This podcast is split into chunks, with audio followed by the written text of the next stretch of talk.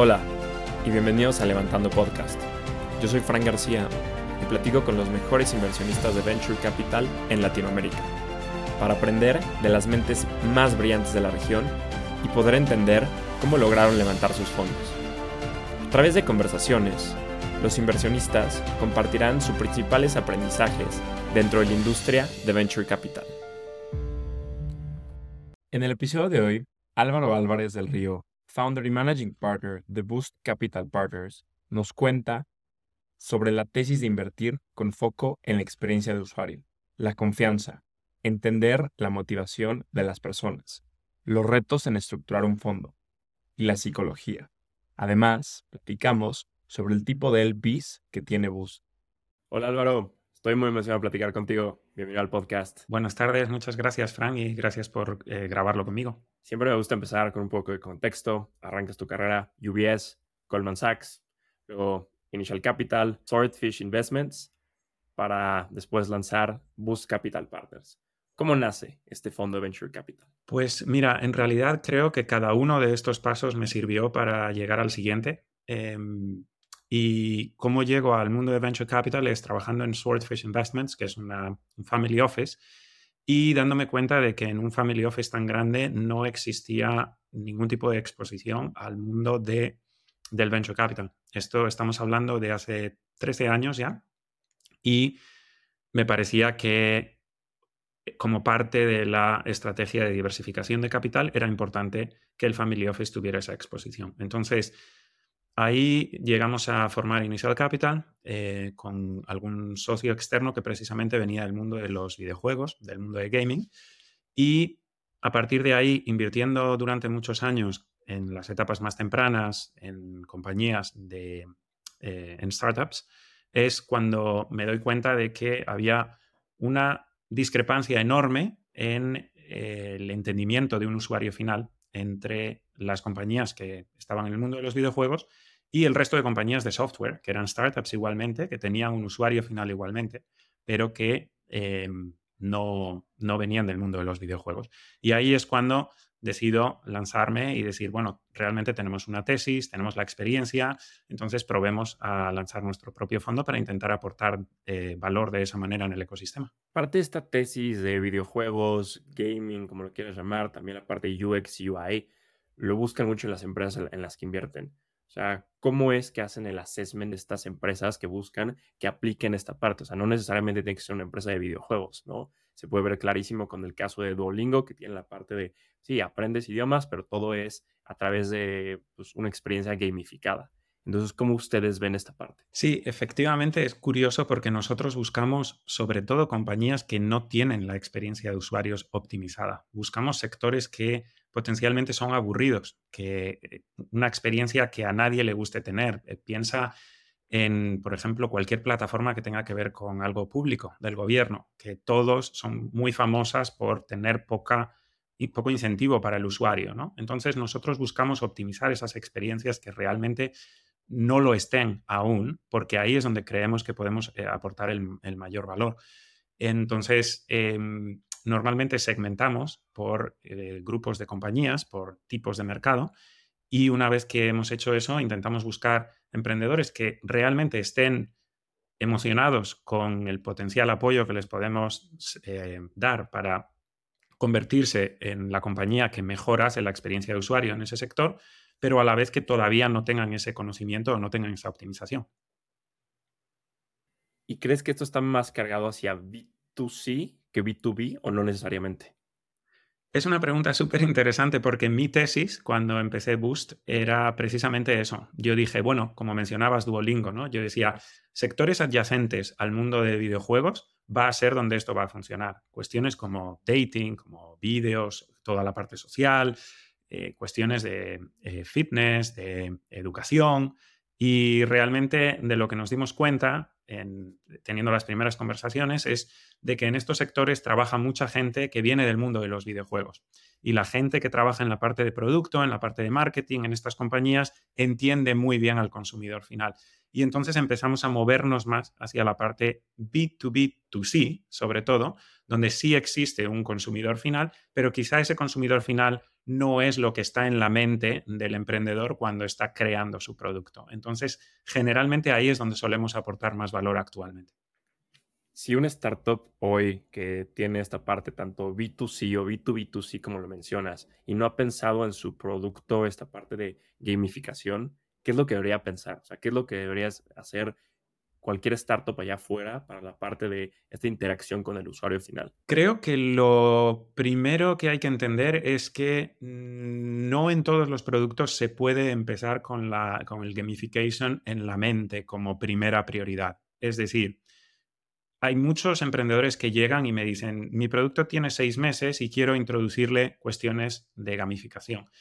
Y en ocasiones lo que tenemos que decir es, tenemos que esperar, tenemos que entender mejor al, usuario para luego introducir esos elementos. Entonces, cuestiones que deberían ver desde el principio, que en las que deberían enfocarse, incluyen, por ejemplo, el crear lo que llaman los user personas, ¿no? Es decir, qué tipo de persona de usuario tienes, qué tipo de caso vas a tener. Te está usando una eh, señora de 65 años en su casa o es un adolescente eh, que está muy acostumbrado al manejo del teléfono, al manejo de los videojuegos, ¿no? Em, y después hay una serie de pautas que van de más simples a más complicadas y también van de un momento anterior en el desarrollo del producto a un momento posterior. Por ejemplo, si tratas una cuestión como la retención de los usuarios, es importante empezar por la retención de corto plazo, porque si en el primer día de retención los usuarios se te están yendo del producto, entonces la retención a largo plazo no sabes por qué no funciona. Entonces, hay pautas, hay pasos que hay que seguir para eh, conseguir que la experiencia de usuario en su totalidad vaya mejorando poco a poco. Interesante. Ahora, Álvaro, contestando un poquito tu experiencia en Swordfish. Más que nada haces inversiones en mercados ya desarrollados, como lo es Europa, principalmente en Reino Unido. Hoy desde Boost invierte en la TAM. ¿Por qué la TAM? Pues eh, esto es una cuestión que nace de, desde el punto de vista personal. Eh, desde hace muchos años, en el año 2008, es cuando eh, yo dejo de trabajar en banca de inversión y me muevo a la parte más de private equity, más de hedge fund, siempre trabajando desde Londres. Y en ese momento yo estaba buscando trabajo y volví a España a hablar con la familia, con los amigos y todo el mundo me hablaba de crisis. Los niños pequeños me hablaban de crisis, de que Mm, toda la economía estaba mal y llegaba a Latinoamérica, donde, de donde es originalmente mi esposa y donde eh, viajo con mucha frecuencia, principalmente a, México sobre todo, y todo el mundo era un emprendedor, todo el mundo era muy positivo, era muy optimista, y entonces me contagió mucho esa manera de ver el mundo, de querer emprender, de querer salir adelante. Y a partir de ahí empecé a involucrarme en el mundo de las startups en Latinoamérica, poco a poco. Participé eh, como cofundador en un fondo que se llama Calei, que invierte en la región, eh, principalmente desde Argentina. Em, me convertí en asesor de algunos de los CEOs de compañías en la región, empecé a invertir como angel en la región y con todo esto, pues fui desarrollando un cariño grande por la región, por intentar aportar a ese desarrollo de una región que quizá venía desde un punto más atrasado en ese momento.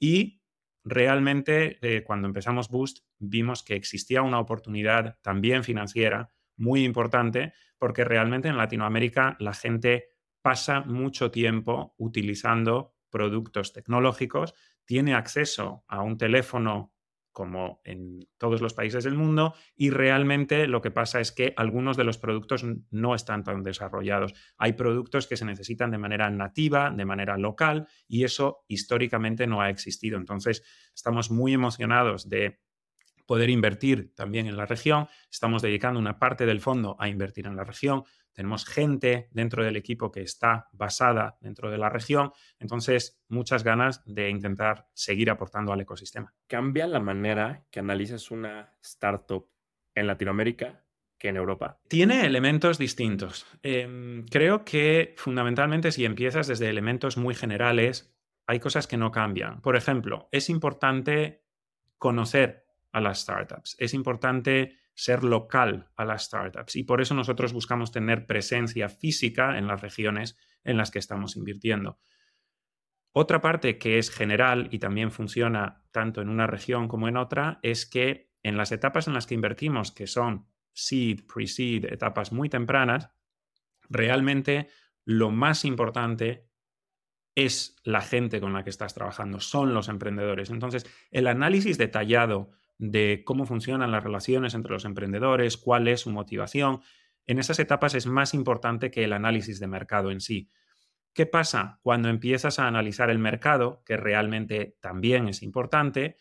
Sí existen diferencias. Hay productos que están mucho más desarrollados en una región que en otra. A mí me llama mucho la atención, por ejemplo, el caso del el mundo del crédito, de las tarjetas de crédito.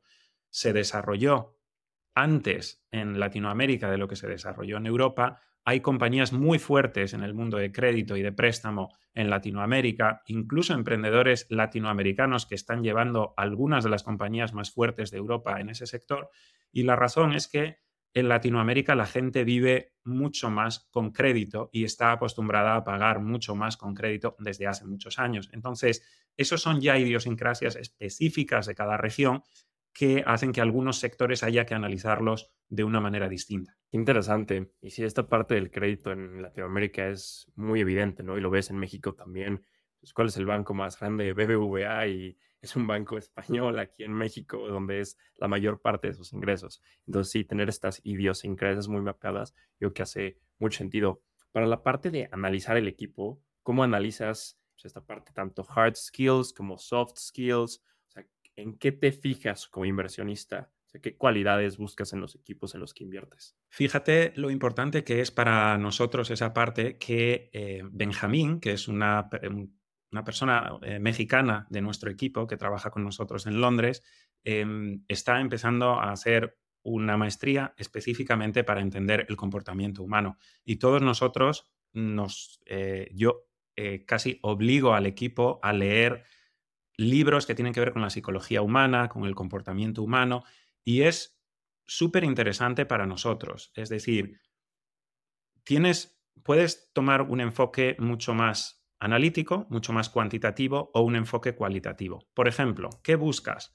Puedes, eh, hay muchos estudios que dicen que la cualidad fundamental de los emprendedores que tienen éxito es la resiliencia. No tiene que ver con dónde estudiaste, no tiene que ver con lo bien que te fue en la vida anteriormente, con tu nivel de inteligencia, con tu nivel de dominio del tipo de sector en el que estás emprendiendo.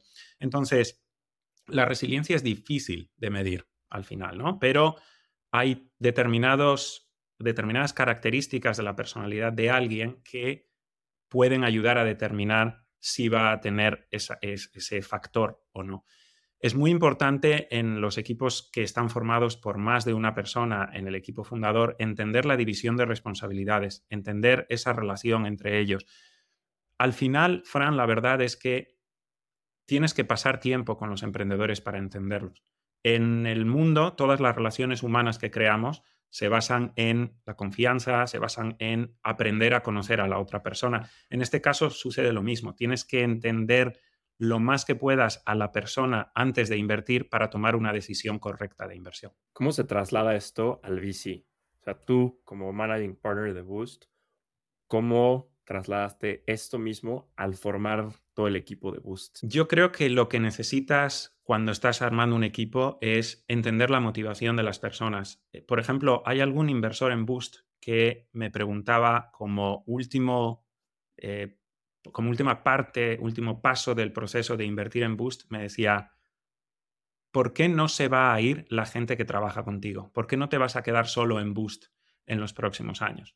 Y entonces, detalladamente, le iba contando, esta es la motivación de esta persona. Por esto entró a trabajar en Boost. Así es como entendí que esta persona quería crear algo como Boost.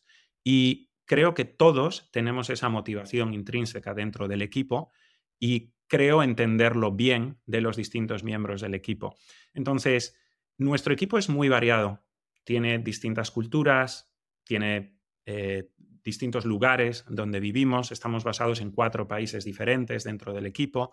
Entonces, creo que lo que une a la gente es esa motivación y esa motivación es distinta en cada uno, pero me parece fundamental tenerla en cuenta a la hora de formar un equipo. Y así es como intentamos evaluar a los emprendedores también. Qué interesante, nunca lo había pensado así, como entender la motivación de cada miembro de tu equipo. Y sí, hace, todo el sentido del mundo. Ahora, Álvaro, llevas ya varios años haciendo early stage investing. O sea, ¿cuál es la diferencia entre una startup buena y una startup extraordinaria? Esa es la pregunta que nos gustaría poder responder a todos. Em, en mi experiencia, yo he tenido la suerte de trabajar con varias compañías que, que llegaron a ser muy grandes y, por supuesto, con muchas que se quedaron en el camino. Creo que uno de los factores fundamentales, aparte de la motivación que mencionábamos antes, tiene que ver con la velocidad de iteración y con dudar de las capacidades de uno mismo. Es decir, constantemente tienes que estar probando tu producto, constantemente tienes que estar obteniendo el feedback de tu usuario. Y en cada etapa es importante darse cuenta de que hay cosas que estás haciendo mal, iterar rápidamente y modificarlas rápidamente y tener esa obsesión continua por mejorar el producto, por mejorar la operación, porque de otra manera, en el momento en el que crees que las cosas están yendo bien, en el momento en el que crees que el producto está funcionando solo, es cuando te llegan los problemas y es cuando empieza, empiezas a, estancarte como compañía en tu crecimiento. Entonces, para mí es una cuestión de velocidad de iteración, es una cuestión de obsesión con, el, eh, con la mejora continua y es una cuestión también de, de, motivación. Los momentos duros llegan siempre como emprendedor, entonces es cómo respondes a esos momentos. Otra vez, contrastándolo con un VC, ¿crees que el VC se puede relacionar de esta manera de tener este pues, sentido de urgencia, obsesión? ¿Cómo relacionas esto también ahora del lado del inversionista? Sí, yo, eh, yo lo tengo todos los días. Tengo, eh, me pongo una nota en grande todos los días que es que realmente solo estamos haciendo bien lo último que hicimos, ¿no? Todo lo demás tenemos que seguir constantemente contrastándolo. Y ahora que nosotros arrancamos apenas el año pasado, estamos construyendo productos. Una parte muy fundamental de nuestro ofrecimiento como fondo es la comunidad que tenemos alrededor del mundo de la experiencia de usuario y estamos buscando construir la comunidad más potente alrededor del mundo de la experiencia de usuario globalmente. ¿no? Entonces, eso es un producto. Nosotros tenemos una plataforma a la que damos acceso a nuestros advisors, damos acceso a nuestros LPs, damos acceso a nuestros emprendedores, a gente del ecosistema y esa gente solo va a querer participar en ese producto si les estás dando algo diferencial. Entonces, tenemos nuestra versión 1 o 0.1, la lanzamos, nos dan feedback, y constantemente es como construir un producto también de nuestro lado. Creo totalmente que aplica al VC porque realmente yo me veo como un emprendedor de una startup muy chica, que es lo que tenemos en, Boost ahora mismo, y, e intento aplicar ese tipo de mecánicas con las que evaluamos a los emprendedores a nosotros mismos. Al final, nosotros también tenemos que convencer a otra gente para que trabaje con nosotros, invirtiendo en nosotros, uniéndose a nuestro equipo, participando en nuestra comunidad. Y es lo mismo que están haciendo los emprendedores a diario con nosotros. Sí, al final los VCs es otro emprendimiento más, por tanto que no se, no sé, a nivel ecosistema tal vez no está tan marcada esta noción de ser, ah, eres un emprendedor, pues sí, lanzaste el fondo, levantaste capital, armaste algo desde cero, entonces sí tienes esa parte.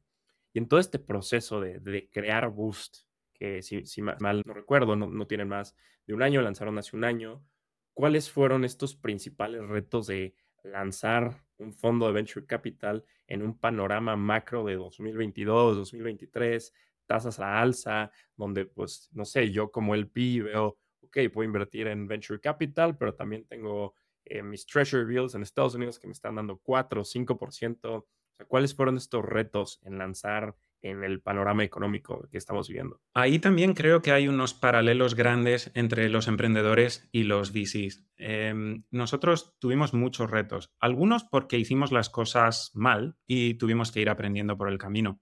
Eh, por ejemplo, una cosa que yo creía era que la construcción de la parte de la estructura del fondo iba a ser un proceso de un par de meses y es un proceso muy largo. Hay mucha documentación, hay muchas mm, partes del proceso que dependen de un tercero y por lo tanto no están bajo tu control. Y entonces yo empecé a hablar con la gente muy pronto. Esto es lo que vamos a hacer y esto es lo que va a ser Boost. Me decían, qué bueno. ¿Y cuándo me mandas los documentos? Pues no lo sé. En algún momento te los mandaré. Y hubo mucha gente que se quedó por el camino por esa razón, porque me, dos meses después yo llamaba y decía, ¿todo bien? Y me decían, no, bueno, pues ya invertí en esta otra cosa. Em, entonces, ese es un aprendizaje grande. Para mí, otro reto que hemos tenido, sin duda, es el de conseguir capital. Creo que para un primer fondo, eh, la, manera de conseguir el capital es fundamentalmente con gente que te conoce. A nosotros tuvimos la suerte de que Swordfish, eh, al que yo había ayudado y había trabajado como Family Office anteriormente, nos puso nuestro eh, cheque principal y después, cuando empezamos a hablar con gente, empezamos a tener éxito bastante rápidamente con gente de nuestro ecosistema, con individuos, con emprendedores que habían tenido éxito, que nos conocían, a los que nosotros habíamos apoyado anteriormente, em, con varios family offices también, y la parte institucional se nos complicaba mucho, porque es un proceso más largo, es un proceso más establecido, y al final la gente te pide que tengas un track record muy establecido. Por fortuna, en mi caso, yo venía de gestionar otro fondo, en ese otro fondo teníamos un buen track record, pero ya empiezas con las preguntas de, bueno, pero tú eres el fundador aquí, pero tu equipo allá era distinto, ¿no? Entonces, sí es un proceso bastante largo, sí es un proceso con muchos retos en el momento macroeconómico en el que estamos. Recibes muchas preguntas de si puedo invertir en US Treasuries y sacar un 6% de rendimiento, ¿por qué invertiría en Venture Capital? Eh, y esa es un poco la razón por la que, primero, esta clase de activo no es para todo el mundo. Segundo, la diversificación hace que la gente quizá no vaya a poner una parte importante de su capital en este tipo de activos. Y al final también es cierto que hay muchos fondos compitiendo por el capital. Entonces, no todos van a querer invertir en nosotros específicamente.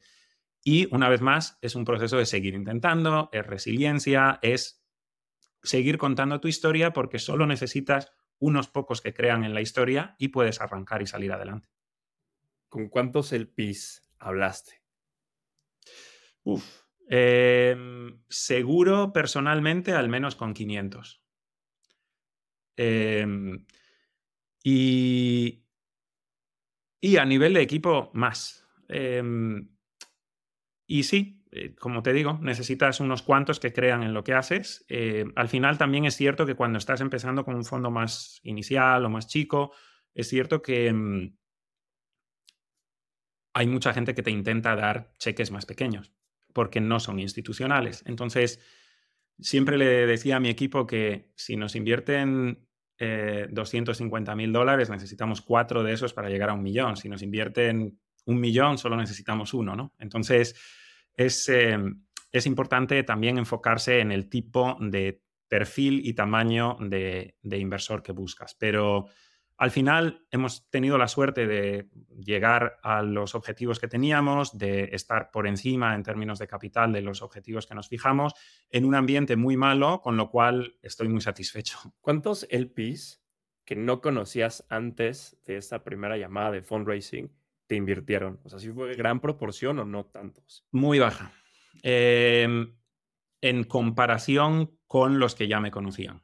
Eh, de los que ya me conocían, no, no, quiero darte números que no, no, van a ser correctos, pero de los que no me conocían, perdón, de los que sí me conocían, yo creo que em, más de la mitad mostraron interés serio. Eh, y de los que no me conocían, quizá el 10%. Eh, para empezar, los que no te conocen en ocasiones te cuesta arrancar la conversación, que te respondan, que quieran tener esa primera conversación. Y luego, como no saben lo, que pueden esperar después de la primera llamada, hay otros que tampoco les interesa. Entonces, es un proceso de ventas como cualquier otro y ahí también nosotros aprendimos que la organización, la disciplina, el tener em, un enfoque de e, este es el proceso que tengo que seguir y tengo que seguir iterando sobre ese proceso, es importante. ¿Cómo hoy es tu cubeta del PIS en temas de high net worth individuals, family offices, eh, no sé, endowments, creo que no, no, no estás en, esa etapa todavía, pero ¿cómo es la distribución de, de, los LPs? Nosotros tenemos el grupo más grande, son individuos, son individuos que han tenido éxito eh, profesionalmente, fundamentalmente en el mundo de tecnología, porque fueron fundadores de compañías en el sector de tecnología y las vendieron. Hay un segundo nivel que pueden ser mm, directores de algún tipo de departamento dentro de una compañía de tecnología que se hizo grande, head of, ¿no? Em, en esa parte tenemos sobre todo gente de producto y gente de marketing. Em, después tenemos family offices, que yo creo que a nivel absoluto probablemente representan la mayor parte del capital, pero no el mayor número de, grupos. Em, y, eh, y, luego tenemos algún fondo de fondos. entonces, la parte más pequeña de los institucionales, digamos. ¿Cómo definiste el tamaño del fondo? O sea, cuando lanzaste Boost, cuando estabas ideando todo, que dices, quiero que sea de este tamaño. ¿De, qué tamaño es? ¿De, 40, si, si, no me equivoco? 40 millones de dólares, correcto. Em, pues tomando dos pautas distintas. La primera es, yo a lo largo de los últimos 10 años invirtiendo en Venture Capital, había invertido algo más de 40 millones, entonces me pareció que era podía explicarle al mercado, yo ya invertí más de 40 millones, ahora estoy buscando 40, entonces es un nivel de riesgo menor. La segunda parte fue un poco por construcción de portafolio. Es decir, nosotros queremos invertir en etapas seed y pre-seed. En Europa son un poco más grandes que en Latinoamérica, pero generalmente nuestro primer cheque en una compañía es de 750 mil dólares, más o menos. Entonces, tomando el número de startups que queríamos en el portafolio y tomando el hecho de que queríamos tener la posibilidad de hacer follow-on y seguir invirtiendo en las siguientes rondas de las compañías que funcionaran bien, ahí es como tomamos ese multiplicamos la cantidad de capital por startup por el número de startups, le añadimos el follow-on y llegamos a 40. El, tamaño del fondo es tu estrategia del fondo al final del día. Así es. Ahora, Álvaro, entrar un poquito más el tema de Latinoamérica. O sea, ¿cómo has visto esta parte de la TAM versus Europa? ¿Qué contrastes ves? ¿Qué diferencias ves? Ya sea a nivel ecosistema, a nivel experiencia de los founders, a nivel de otros fondos salidas, cuáles son estas principales diferencias y qué le hace falta a, Latinoamérica para llegar a, un nivel más avanzado, a un ecosistema mucho más sofisticado? Pues hay distintas cuestiones. Em, primero, creo que quizá la diferencia más grande es que Latinoamérica tiene una influencia grande de Estados Unidos en la manera de hacer las cosas. Entonces, ¿en qué se refleja eso? Se refleja en que cuando una compañía latinoamericana está buscando una ronda de capital más grande, más avanzada, mira siempre a Estados Unidos antes de mirar a Europa. Además, como hay una escasez de capital en la parte de growth en Latinoamérica, generalmente ese tipo de rondas ya todo el mundo busca ir a Estados Unidos para, cubrirlas. En eh, los fondos americanos, los fondos de Estados Unidos, históricamente han entrado y salido mucho de la región en función del momento macroeconómico y del ciclo. En Europa tienes a los fondos grandes de Estados Unidos que llegaron bastante recientemente, pero creo que se quedarán a largo plazo porque lo ven como una cuestión más estratégica del, fondo.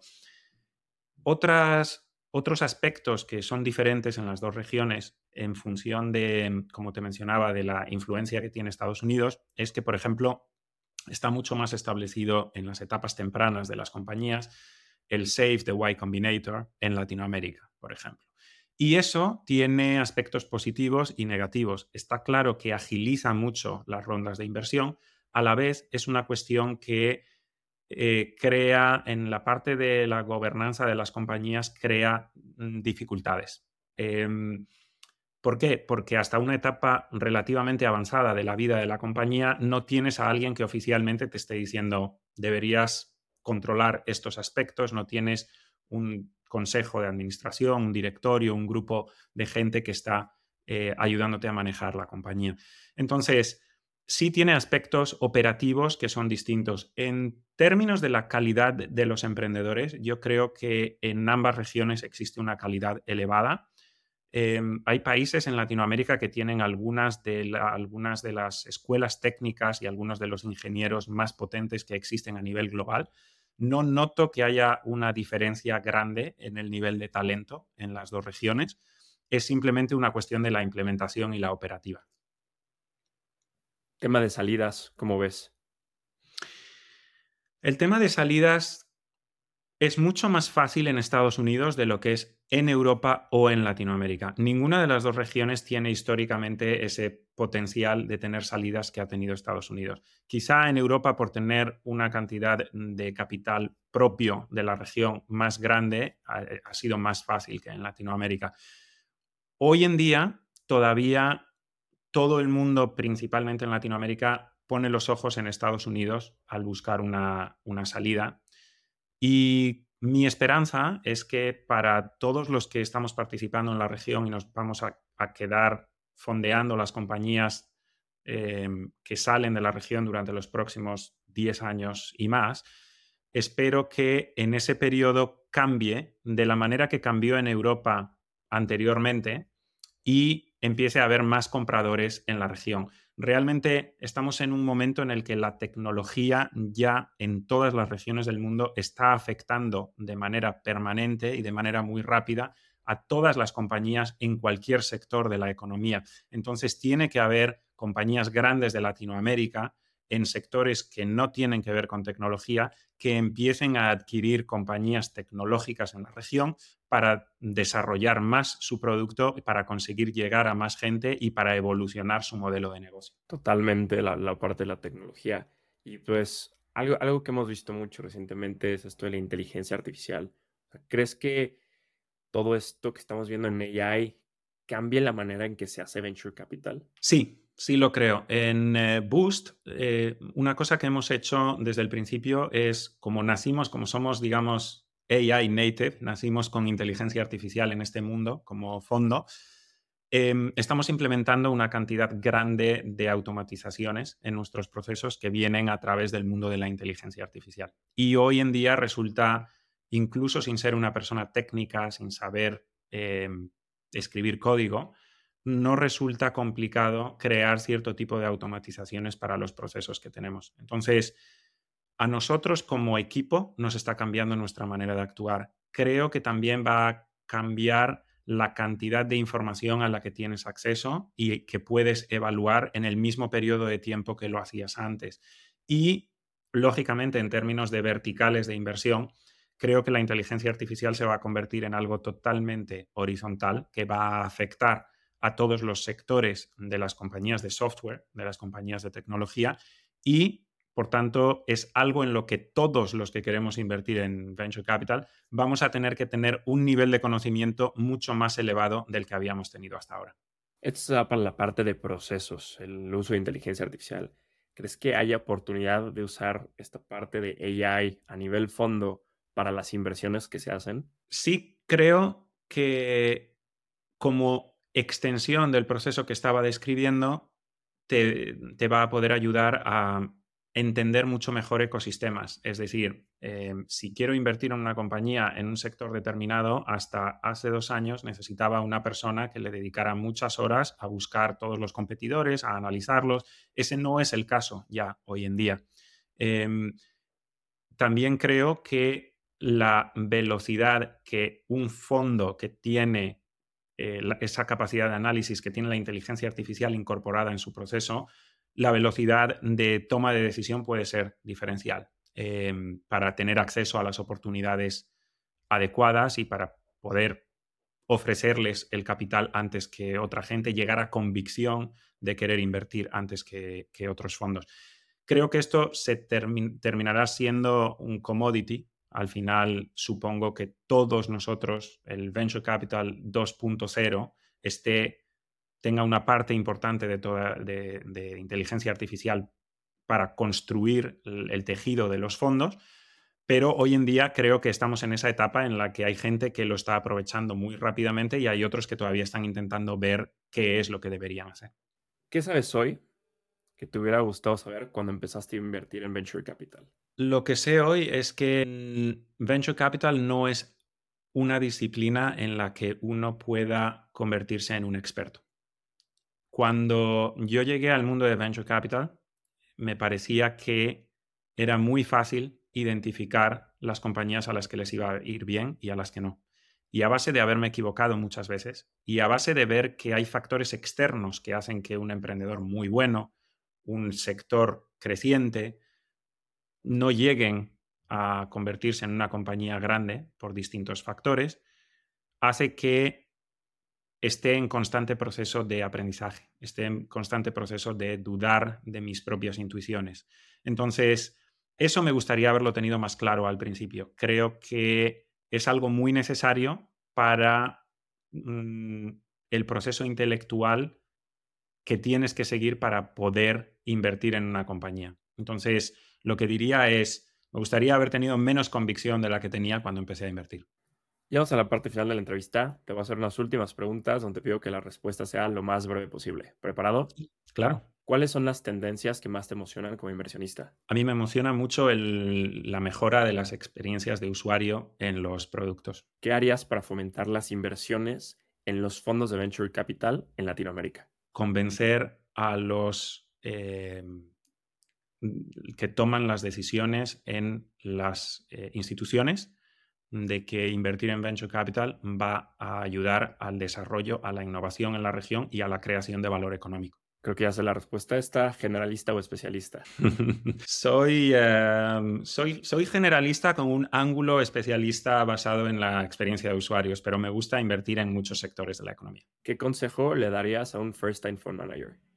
Paciencia y resiliencia. Por último, ¿cómo ves a Boost dentro de cinco años? Me gustaría mucho que fuera algo en lo que yo tuviera la menor em, injerencia posible. Em, alguien me enseñó que los mejores eh, CEOs del mundo hacen tres cosas. Contratar a la mejor gente que conocen, conseguir el dinero para que nunca le falte la capacidad de trabajo a esa gente que trabaja con ellos y establecer la visión general para la compañía, en este caso para el fondo. Y después, siempre me dijeron, apartarte del camino para que los demás hagan la magia. Me encantaría ser un CEO así dentro de cinco años. Un adicional, ¿a qué CEO admiras? Uf, Em, admiro a muchos y no diría ninguno en específico. Como fondo de Venture Capital, admiro mucho a Benchmark y los admiro porque creo que son uno de los muy pocos fondos que han sido capaces de renunciar al modelo de, de los management fees, de la comisión de gestión, y decir, esto es lo que funciona para mí, esto es lo que yo hago bien, no necesito un fondo 10 veces más grande, lo que necesito es seguir siendo el mejor haciendo esto. Y creo que lo hacen muy bien. Álvaro, me encantó platicar contigo. Muchísimas felicidades por todo lo que has hecho y por lo que estás ahorita construyendo en Boost y también por seguir fomentando el ecosistema de, Venture Capital en Latinoamérica. Y también muchísimas gracias por el tiempo. Disfruté mucho nuestra plática. Gracias, gracias a ti, Fran, y enhorabuena por el, eh, por el podcast. Este fue un episodio más de Levantando Podcast. Si te gustó, no dudes en recomendarlo. Para más contenido, nos puedes seguir en Instagram, Twitter y LinkedIn como Levantando Podcast.